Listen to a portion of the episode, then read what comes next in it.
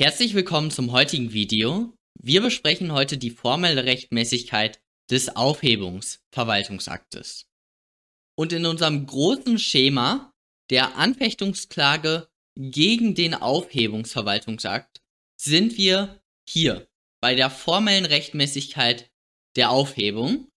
Und dieses Schema werde ich jetzt und auch in den zukünftigen Videos nicht näher erläutern, weil ich kann das nicht sechsmal oder so erklären.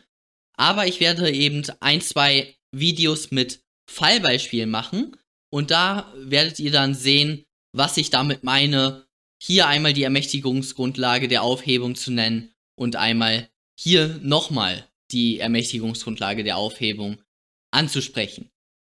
Genau. Fangen wir also an. Formelle Rechtmäßigkeit der Aufhebung. Formelle Rechtmäßigkeit, wie immer, Zuständigkeit, Verfahren, Form. Ein kleiner Hinweis von mir. Die formelle Rechtmäßigkeit der Aufhebung wird in eurer Klausur grundsätzlich nicht Schwerpunkt der Klausur sein. Also man muss das so in fünf, sechs Sätzen abhaken. Man muss es definitiv ansprechen und eben auch ein paar Sätze dazu schreiben. Aber es wird, also ich kenne kein, keine Klausur, wo das wirklich der Schwerpunkt der Klausur ist. Vielmehr liegt der Schwerpunkt bei den Aufhebungsklausuren bei der materiellen Rechtmäßigkeit der, der Aufhebung und eben auch in dieser gesamten Schachtelprüfung. Also da kann man auch überall nochmal ein, zwei Probleme reinpacken, aber nicht so wirklich bei der formellen Rechtmäßigkeit der Aufhebung. Schauen wir uns das an. Die Zuständigkeit, erster Punkt. Bei der Zuständigkeit findet ihr zunächst einmal in Paragraph 48 den Absatz 5 und in Paragraph 49 für den Widerruf den Absatz 5. Die sagen genau das Identische. Über die Rücknahme bzw. über den Widerruf entscheidet nach Unanfechtbarkeit des Verwaltungsaktes die nach Paragraph 3 zuständige Behörde. Dies gilt auch dann, wenn der zurückzunehmende Verwaltungsakt von einer anderen Behörde erlassen worden ist. Diese beiden Normen komplett identisch miteinander, nur eben einmal steht da Rücknahme, äh, einmal steht da Widerruf. Und jetzt könntet ihr ja denken, ja super, der Paragraph 48 Absatz 5, der hilft mir in der Klausur. Der sagt mir, welche Behörde zuständig ist. Das ist aber vorschnell geurteilt, weil der Paragraph 48 und der Paragraph 49 Absatz 5, die verweisen ja auf den Paragraph 3 Verwaltungsverfahrensgesetz. Und das erste Wort da ist örtlich zuständig ist, Punkt, Punkt, Punkt. Das heißt, der Paragraph 3 Verwaltungsverfahrensgesetz, das ist ja unsere ja, Standardnorm für die örtliche Zuständigkeit, der regelt aber eben nur die örtliche Zuständigkeit. Wir wollen aber in der Klausur die sachliche, die instanzielle und die örtliche Zuständigkeit wissen. Das heißt, diese beiden Normen helfen uns nicht so wirklich weiter. Das schreibt ihr in der Klausur, dass der Paragraph 48 Absatz 5 nur die örtliche Zuständigkeit regelt. Allerdings ist es sinnvoll, dass die Behörde, die für den Erlass des Ursprungsverwaltungsaktes zuständig war, jetzt für die Aufhebung zuständig ist. Okay, nochmal. Das müsst ihr auch wirklich wissen, also das müsst ihr auch schreiben in der Klausur und das müsst ihr wissen, ich würde sagen, das ist herrschende Meinung, also das steht so in den Lehrbüchern drin. Äh, ich weiß gar nicht, ob es Rechtsprechung ist, aber jedenfalls herrschende Meinung oder allgemeine Meinung im Verwaltungsrecht. Nochmal, die Behörde, die für den Erlass des Ursprungsverwaltungsaktes zuständig war, ist jetzt für die Aufhebung zuständig. Okay.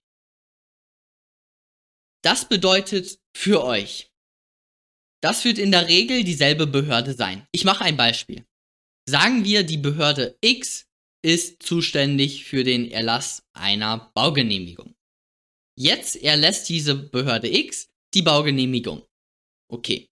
Und jetzt soll diese Baugenehmigung aufgehoben werden.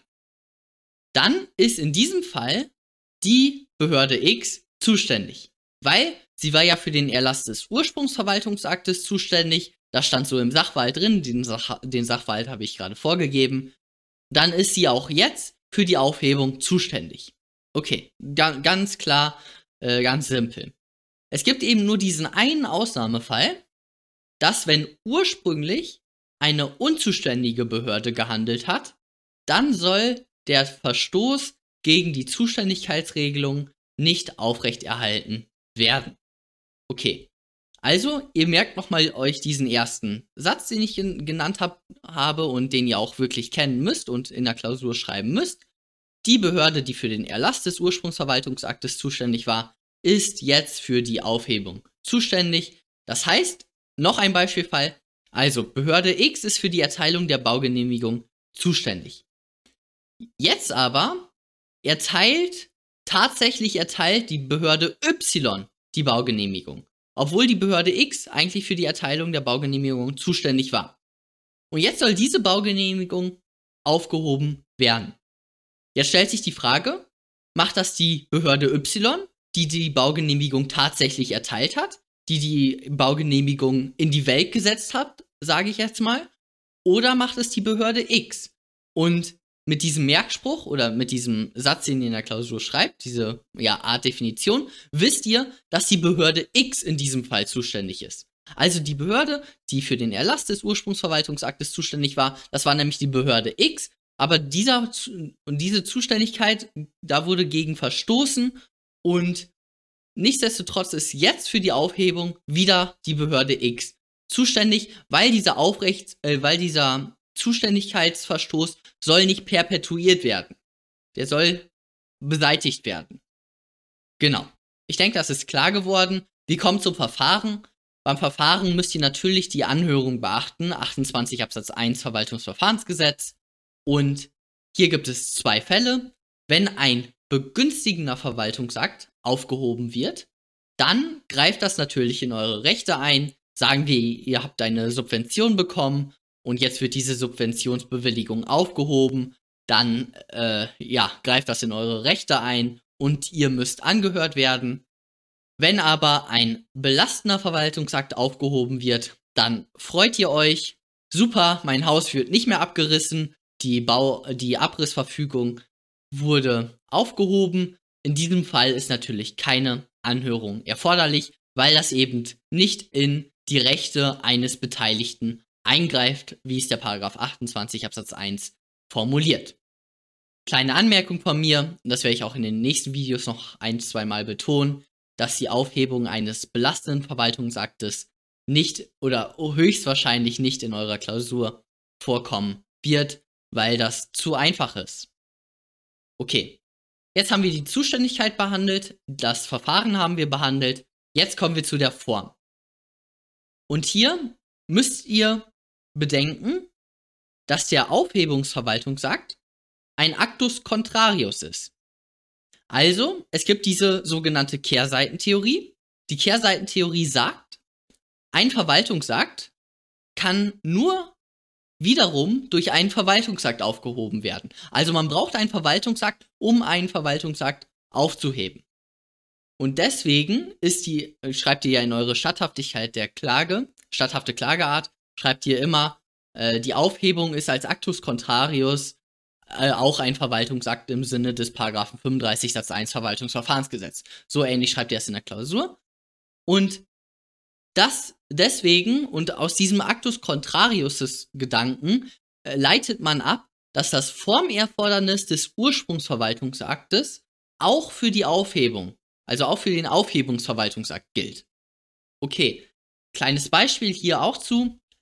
Sagen wir Paragraph 77 Aufenthaltsgesetz, da steht drin, die folgenden Verwaltungsakte bedürfen der Schriftform. Nummer 2 die Ausweisung.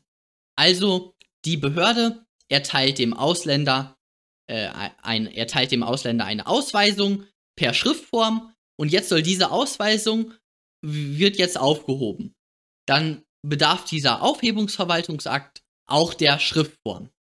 Genau diese Information ähm, ist für die zweistellige Punktzahl, wirklich. Also das wissen nicht viele und wenn ihr das wisst, dann ist das schon äh, wirklich zweistelliger Punktebereich.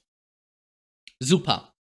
Ihr wisst aber auch, dass Verwaltungsakte grundsätzlich formfrei sind. Paragraph 37 Absatz 2 Verwaltungsverfahrensgesetz. Das heißt, wenn ein, sagen wir mal jetzt, ich sag mal, ein Standardverwaltungsakt erlassen wird, der ist grundsätzlich formfrei und dann ist die Aufhebung dieses formfreien Verwaltungsaktes auch formfrei.